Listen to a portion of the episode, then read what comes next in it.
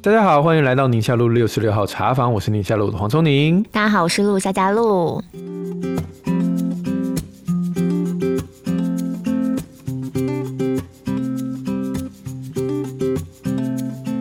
今天回应听友的这个稿子哈，我们的小编写，刚刚过了情人节啊，有听友许愿想要听 主播的爱情故事，许云佳他的留言，然后他说觉得主播的声音很疗愈，很好听，所以想听你的爱情故事。预备起，这怎么讲啊？啊，没有爱情吗？难道？孩子来了，爱情走了，这怎么讲？你说我跟我老公哦，应该只能叫我跟哦，有别人也是可以啦，真的。我在讲什么？除了老公以外的，当然也没问题喽。不知道怎么讲，害羞了起来。太混了吧？但因为。对，我们原先就认识好多年了，所以一直都很像朋友的在一起，嗯，然后很舒服、很自在的这种交往跟互动的模式。你怎么确定这个就是上帝赐给你的另一半？因为我后来在做真情的时候，有访问过好多夫妻，然后他们有些就曾经会有这样的经历，就是不停的祷告、寻求，要确认说，我现在这对象是不是就是神要为我预备对象？可是那个时候我的信仰好像还没有到那个阶段，这样子。所以我，我我当时并没有这么放在祷告里。可是我的妈妈很为我祷告，很为我的未来另外一半祷告。这件事情，我在后来知道，我其实心头是还蛮感动的。是后来真的在一起之后，就我觉得哈，我我不晓得每个人个性不一样。像有些人可能就会很期待爱情当中的那种干柴烈火的那种感觉，对，爱的很澎湃，这样爱的爱到深处无怨尤那种。可是我一直觉得那蛮累的。我觉得好辛苦，就很累了。就是你其实情绪高涨，也是一个很疲倦的状态。所以我自己比较喜欢就是稳稳的，但是舒服的、自在的相处。嗯，那那时候我我跟我的前男友，就是我现在老公，我们在一起的状态就是能够给我这个感觉，所以他给我的是一种稳定的安全感。我觉得稳定安全感这种事情，对于女生来说，进入到婚姻会变成是一个蛮大的前提。你有的时候刺激很大，然后一下一下吵啊，一下好啊，好的时候好的不得了啊，然后感感觉起来吵得很厉害，好像也是因为对方特别在乎你那种。可是这种情绪上面波涛汹涌，就我啦，我会觉得进入到婚姻感情好像就不是那么的安稳。对。对所以我，我我的选择我会比较倾向于我就是稳稳的，然后自在的相处，嗯、舒服的相处，我们两个有很多的话可以聊的这种状态，然后我就觉得是一个我可以托付终身的对象，这样子。哎、欸，我有一个学姐，她就是有一个交往很久的男朋友，然后对她都很好，大家也都觉得他们很登对。有段时间，她就跟我聊天，她就说她觉得她不想跟他结婚，嗯嗯，因为她觉得她的男朋友可能就是。都是配合他。他说有的时候我我说我要去看什么表演啊，我要去欣赏什么艺术的这个展览，他就说我可以陪你去，仔细去问啊。你他说我老师跟你讲，我看不懂，但是只要你开口，我就陪你去这样。嗯，那他就觉得这不是他托付终终身的对象，他就见人把他甩了，然后他就爱上了一个非常浪漫的人，这种哈，就是电影里会看到这种人这样。那就是在交往一段时间，然后突然之间他就很想念原来的。他的前男友为什么？因为，因为这个男生就是太太奔放了。我跟他去看那个一零一跨年，嗯，然后从头到尾都是他在讲话，嗯，然后我突然觉得好吵，然后吵到突然他觉得吵到一个受不了，他大概在十点钟的时候说。我不舒服，我要回家了。就是对我没有跨年，就是他那天就就决定不跟他跨年。然后你也知道嘛，十点要回家是很困难的，挤啊挤啊挤啊挤啊。然后他在家里面一个人跨年，然后想了很久。嗯，然后他就跟他后来那个非常热情奔放，在艺术上非常非常多的想法，常常跟他聊音乐聊什么的。他说：“嗯，我们不适合。”然后他回去找他前男友，就是后来跟他结婚。可是：“虽然朴实无华，但是这个人就是很安定，在他旁边你很放心。”对对对对，我我觉得，我觉得我就是比较是这种倾向的，就是那种很精彩爱情对我来说，他谈恋爱或许吧，可是当你要选择是要走人生大半辈子的对象的时候，我就会觉得那个状态对我来说会会有点辛苦，就很累啦。我就想说，可以我们轻松自在，然后很有安全感的，我不需要好像每天心都悬在你身上，不晓一下你要这样，一下你要那样，然后很担心害怕的过一辈子，我就不想这样，对，太刺激了。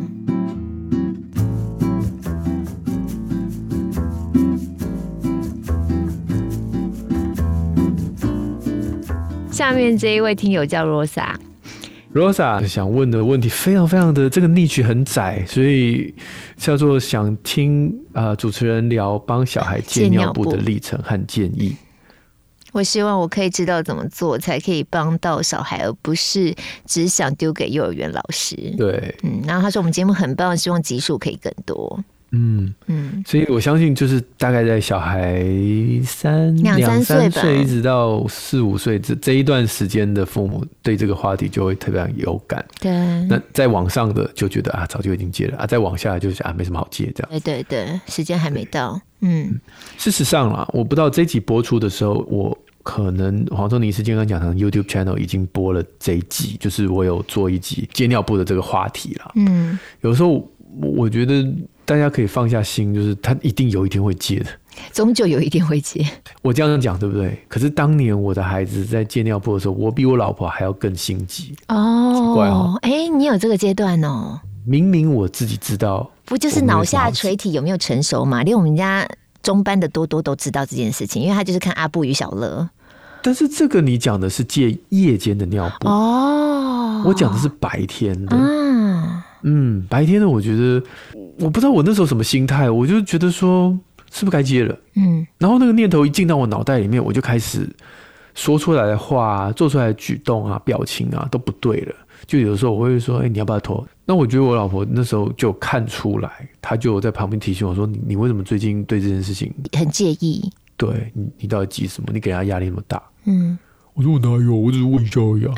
我说你的语气根本就不一样。就深自要反省，然后我自己会生闷气啊什么的。比如说他曾经成功，然后后来又失败，嗯嗯嗯，然后我就会生闷气，嗯嗯嗯。好，所以讲起来容易啦，但做起来真的很难，嗯，我必须承认。好，那接下来就是快速的把我 YouTube 内容这个以声音的方式跟大家分享。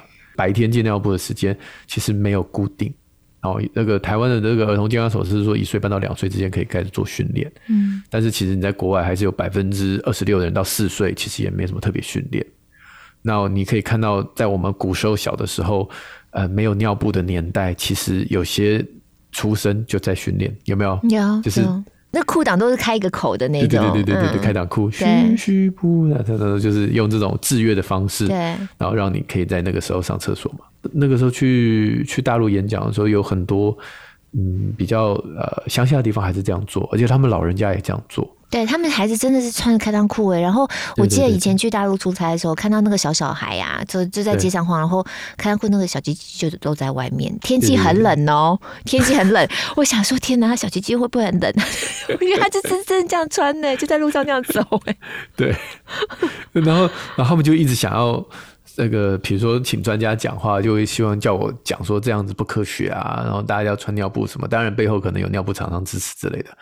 我每次讲这句话，我就很犹豫，因为我不觉得这是绝对不可以的事。哦，我不觉得，嗯，就是只是因为现在有都市的文化，你今天住在住五楼啊，说每个人住八楼、十楼，请问你住在公寓里，你要怎么样能够就是很自在的把便便、把尿尿这样子，然后每次就冲到厕所的马桶？我觉得在都市化的生活这样做有点困难，所以尿布这个时候就哎、欸、很方便。嗯嗯。可是如果你家住在乡下，你觉得有差吗？就路边就可以了，对不对？不啊，是不是？我是觉得没这个、嗯、不同的环境是真的不一样的，比较容易控制的话，嗯、那么大概就是呃，有几个条件是你可以进尿布了。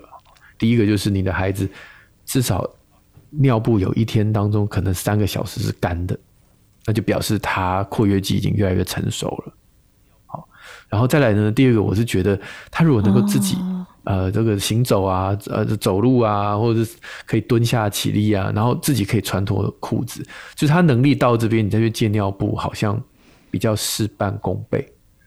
不然你借了，就他不会穿不会穿裤子，不会脱裤子，他每次说妈妈我要上厕所，要叫你穿裤穿脱裤子。对啊，你干嘛要借他？借了之后你反而更忙，他已经来不及了。这是我 的第二个想法。那呃，这两个时机点都到了之后，嗯、你可以进入到呃下一个阶段，就是你他知不知道上厕所是什么？有些小朋友他上完他会说尿尿了，这也 OK，或者说便便了这也 OK，或者上之前就是我想尿尿，那更 OK。就是他至少知道这件事叫尿尿尿，嗯、至少知道这件事叫便便。嗯，然后他也知道妈妈坐在马桶上干嘛。比如说，看到你坐在上面，说你在干嘛？我在我在上厕所。我在，他知道这件事情跟他平常讲的尿尿是同一件事。那这这个认知都勾上之后，你就可以 introduce 出那个小马桶了嘛？哈。那网络上当然有很多人说，你就刻意选个夏天，也是一个做法啊，因为冬天穿脱衣服比较麻烦。对，对，我们家都是在夏天的时候。万事俱备喽，他的呃行为能力也已经到了，然后他的认知功能也已经成熟了。那你就可以说，你想不想也想要自己的小马桶啊？你看妈妈每天坐这边，那你想不想也有你自己的这样？好，那你就可以放在游戏间，你不尽量放在厕所，你可以放在他的房间，放在游戏间都可以，因为他可能对厕所有不好的印象，很臭啊，或者是很滑，或者有时候进厕所我们就说啊，这个这个等一下要消毒干嘛？因为他对厕所有别的想法，那就把马桶放在他一个他平常没有什么戒心的地方，这样子。没有戒心，那那个就是他的。然后一开始就是穿着尿布做，嗯、假装玩游戏，穿着尿布做。哦，那接下来就是如果可以的话，就脱个尿布做啊。然后有上出来没上出来都没关系哈。那如果说这个已经成功了一段时间，就可以维持半天不穿尿布啊。那如果说哎半天不穿尿布，他也可以在那个时机点，他都会坐他小马桶。那后面当然就就大概就成功了了哈。嗯嗯嗯嗯嗯。那只是这个过程当中，有时候会进进退退，这个这个是大部分的人。我那个时候犯的错误就是，我看到他成功了，我以为就这样了，嗯。但有时候他会退化，突然又尿出来，你又气。对，他退化的原因有可能就是因为因为小朋友都这样嘛，哎，今天 OK，明天突然不 OK，所以退化的原因可能就是他还没有够不够成熟，大脑还不够成熟。退化还有另外一个原因，有的时候是小朋友他受到你过度的称赞，哦，你好棒，你长。这样也不行，哦，然后打打电话跟所有全家大小，哇，你看，可以自己上。然后突然那小朋友说：“这个太恐怖了，这什么鬼东西？” 那我我宁可回到原来穿尿布的时候，我不要那么多人注意到我这件事情。嗯，所以称赞也是要轻轻的。哎，不错哟，不错，长大了，你跟妈妈一样，就是我有我的大马桶，你有你的小马桶，就是那个称赞不可以太过夸张。我觉得我孩子那时候有一点点这样，就是我太你太夸张了，对，然后导致他后来觉得这件事情有点恐怖，他反而不要。那当然也有是被责备的啦，被责备他可能就是。更糟糕，因为变成我一想到上厕所这件事情，压力后面就是有不好的感觉。不过，anyway 都是会好的，总总有一天，总有一天他会接的。对对对对对。嗯，我刚刚就在想说，好像现在我我观察现在年轻的爸爸妈妈有越来越高的比例是给孩子包布尿布。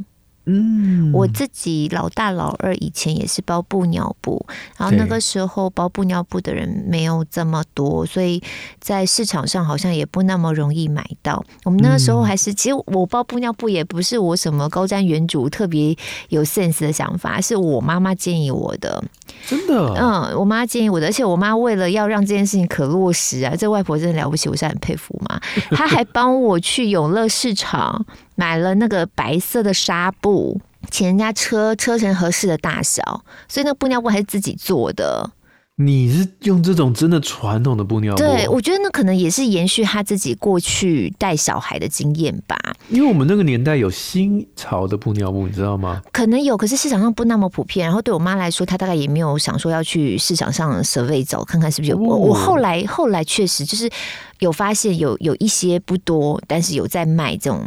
比较有啊，对，但是那个时候他就真的是去永乐市场，然后买了布，然后回来车，找人回来车，嗯、然后大概算好了要要多少份这样，然后我们是这样子开始包的。哦、那你就觉得啊洗很麻烦，我觉得好像那段时间过了也就还好，因为你就是每次换的时候先放在大水桶里头，先让它泡一泡嘛。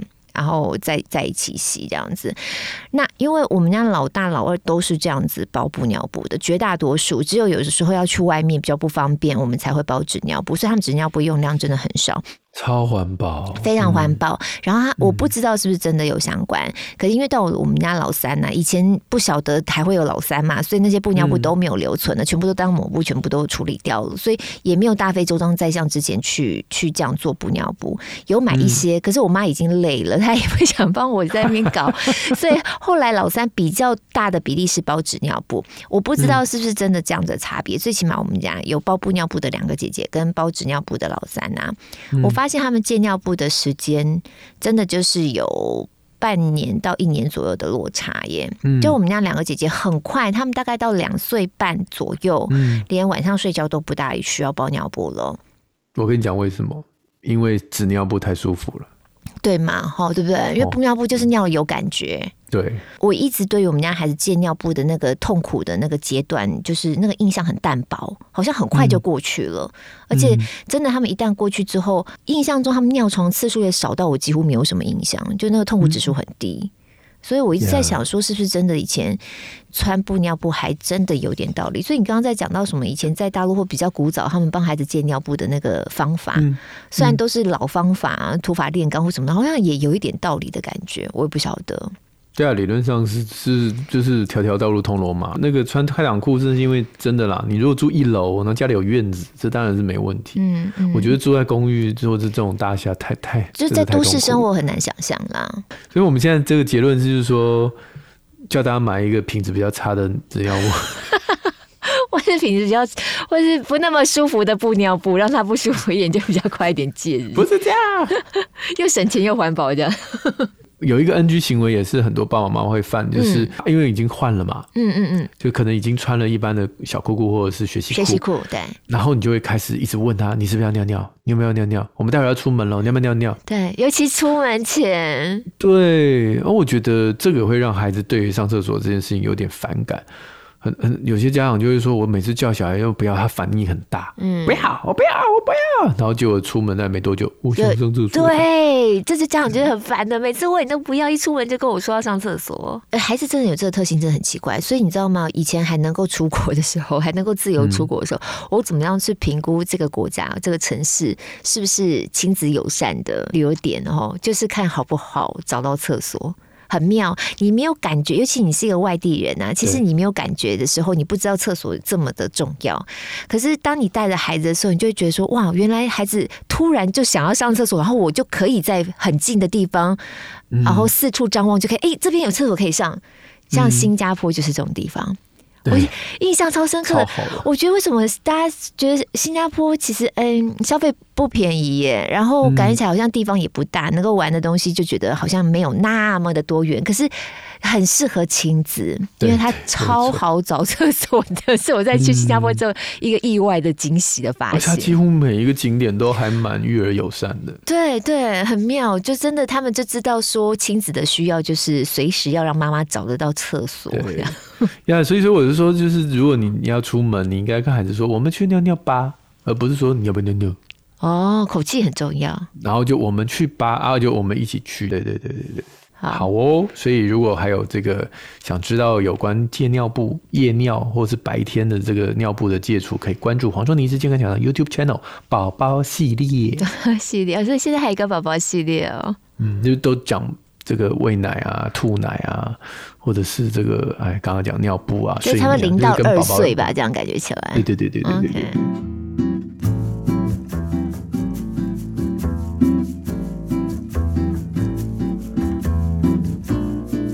那接下来这位呃听友是太阳妈妈。他说：“如果孩子常常不由自主的有消极的一面，该怎么办呢？事情都还没有结束，就立刻觉得反正一定会失败，于是到最后就放弃了。孩子很喜欢踢球，不不让他去，他又吵着要去踢。那你让他去了呢？有的时候就不认真，都已经国小三年级，希望他可以放弃，他又不愿意。那你也告诉他说，那真的没有这么热衷在这件事情，那我们就不要继续踢球好了。那他也不肯放弃，就不知道到底是因为舍不得这些队友，或者是真的喜欢踢球这件事情。”希望听听黄医师跟露露的意见。呀，你你的孩子有曾经这样过吗？我们家有个孩子，他都会先入为主的，他他总是这样说，他就说，我觉得上帝就是每次我想要什么事情，就一定不会让这件事情发生，这样子，他就觉得就不会心想事成，就一定会往他心里头所想的，他所愿望的反方向去去进行，那个事情就会反而会这样子成就，这样子，他每次都这样讲，然后我每次都跟他说，你知道吗？你如果总是这样想，那事情就真的一定会这样，哎，你们两个人。好像都一样迷信哎，我也太过了，他也太过，我也太过。就是我是要这样子，因为你要你要拨乱反正嘛，所以我们要给他大一点的力道。你看说，这好像男生说，我每次只要打开电视，我的球队就会输球，一模一样的道理。可是每次碰到像这样子，我我知道他心里头有一种像这样的 mindset，我就会特别去注意，反正发生事情果然是他所期待的那样。就真的发生一个他期待当中的好事情，不像他原来都以为说，反正事情就不会往我期待方向去发生。我就会特别注意这种事情，然后我就去强化这个经验。嗯，对，让他记得强化这个经验，就不要什么事情都这么消极，事情都还没有发生，你就觉得他一定会不好，或是你都还没有去做，你就觉得我一定会失败这样子。嗯，对。我孩子小时候，他常常会说我我我输定了，我死定了，我一定不要这样子。对。但是我我我长久以来观察，我发现那是他的口头禅，就是。哦他他没有信心，但他先给自己下台阶。那如果我们就针对那句话就去一直跟他辩论，其实反而是让他更退缩。嗯嗯嗯。所以有时候我就后来了，就是他长大以后，我大概就知道这件事情。我说你没关系，你只要尝试就好，输也没关系。那有的时候我也会知道说，我知道你嘴巴这样讲是因为你你你没有把握。对，那你可以说你没有把握，但是你这样子讲很多负面的。听的人会以为你好像什么事情都都先认输这样子，嗯，就逃避什么，嗯、但但那个都是一个阶段了。他长大以后语言能力越来越好，他也会用别的方式来表达他的不确定或者是没把握这样。感觉是一种没有安全感吧，对小孩来说，对对对对，他他就是完美主义嘛，他希望他能够有必胜把握，他才出手这样子。嗯嗯，嗯，以前他是这个个性。嗯、不过这这位太阳妈妈讲的真的是有很多问题可以讨论哦。到底你的孩子是真的喜欢踢球这件事情，还是喜欢队友，对不对？嗯、这个这个他已经里面有讲了，嗯，搞不清楚。那知道就好啊，没没有一定说，我只是喜欢队友，那我不喜欢踢球，那我还是可以去那边交朋友啊。对对对，哦，那那也很好。那、嗯、我觉得还有一个另外一个思考，就是他可能也不见得那么喜欢踢球，也不见得那么喜欢这些队友。但是如果他今天不去，这个时间你会安排其他的事情，是不是？有可能呢。他很精明，有可能。他知道如果这个时候我如果不去外面公园踢踢球，你在家可能会，叫我上英文，让我上个英文。嗯，那我还是去踢踢球好了。嗯，但你说我真的很想去，也没有，所以就是唉声叹气，唉声叹气。就是两害相权取其轻，哎，对对对，这是另外一个思考了哈。嗯，他去踢了，你觉得他不认真？有有时候我就也是想问说，那什么是认真？以前我的我的孩子去学钢琴的时候，有时候我老婆从这个回来就会闷闷不乐，嗯，然后就会稍微数落一下小孩说：“学费很贵，你都跟老师聊天好不好？到底认真的定义是从头到尾都在练琴叫认真吗？还是在跟老师聊天、跟朋友聊天的过程当中，也算是另外一种收获呢？啊，哦，这这都是可以讨论的。”嗯，哎、欸，你讲这一点就让我想到一件事情。哎，以前我们家就是，如果都有在听我们节目的朋友，可能知道我分享好几次，就我们家姐有一段时间就是情绪上面比较混乱那个阶段呐。那那个时候，她的钢琴老师其实也是当时儿童主日学会碰到的一个老师。其实我透过那个老师哈，我不是只是单纯希望他学琴这件事情，反正他那段时间学琴进度，我觉得是就我来看蛮慢的。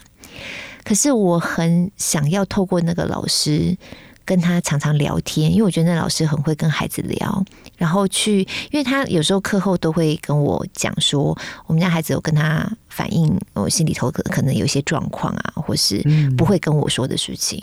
我倒是从这个面向，我是希望这个透过这个老师能够帮助到孩子在情绪的这个部分，在当时啦，嗯，这反而不是单纯学琴的这件事情，对，嗯，对。我想这个认真的定义也可以哎，重新大家思考一下。嗯，那当然了，最后就是比较实际上的，他真的喜欢踢球，可他体力不足，哦，体力的困境啊，技巧的困境啊，或者是人际关系的困境啊。我觉得这都是哎、欸，我们又来萨提尔一下了，对 好奇嘛，就是多问几句，然后多旁敲侧击感受一下他的心这个内心的状态。嗯嗯嗯。下一位听友 Tracy 一零一啊。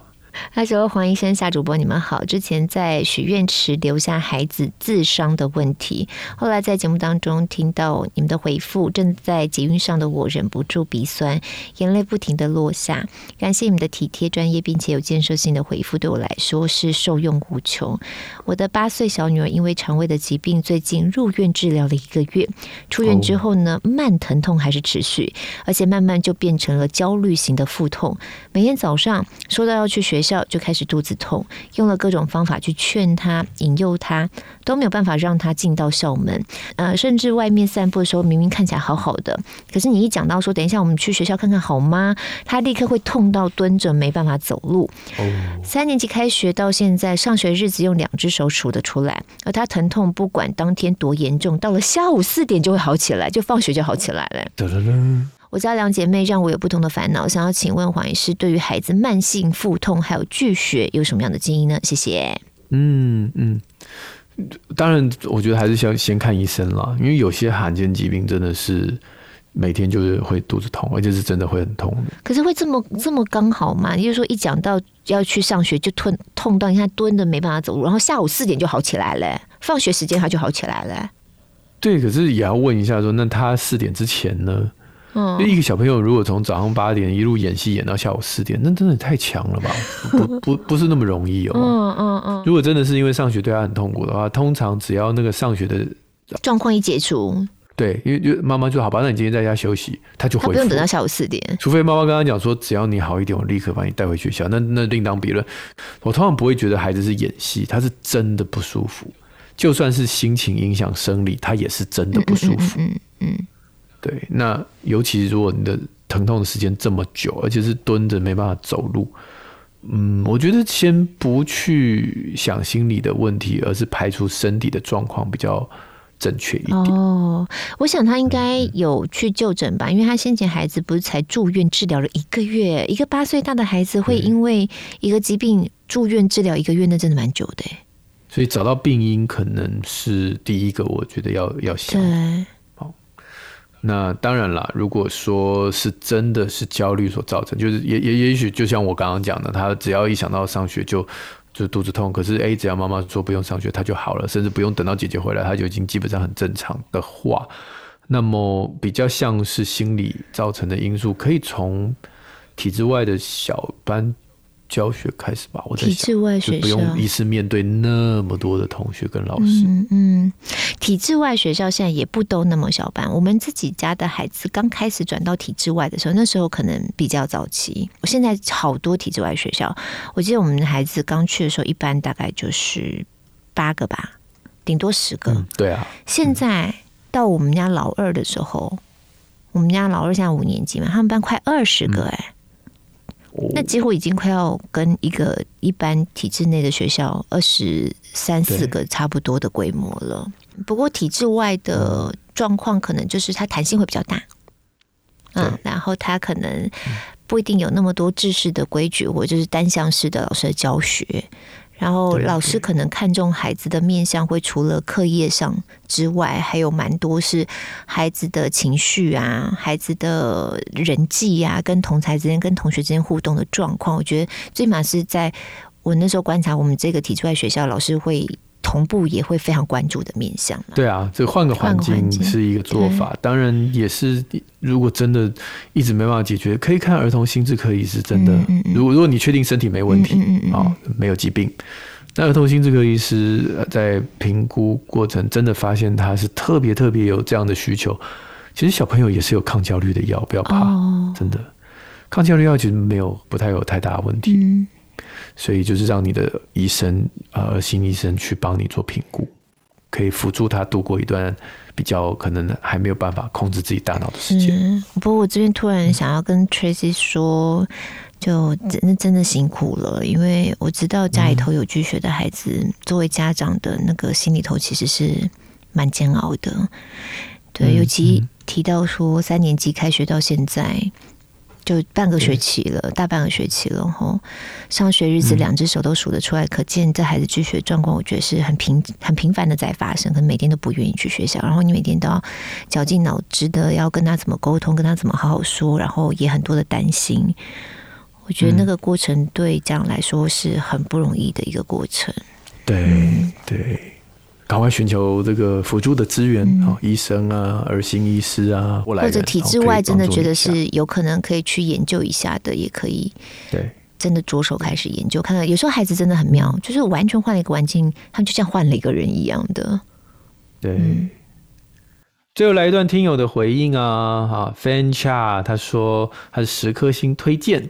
我是一个有三个月大的宝宝的新手妈妈，生了宝宝之后发现自己对育儿知识的不足，经朋友推荐了黄医生，哎，超有营养的好文分享，拯救苦海中的新手妈妈，照顾嫩婴同时没有办法划手机，但打开 Podcast 当育儿的背景音超方便，主题多元又有趣。我的宝宝是台韩混血儿，哦，双语教育的主题。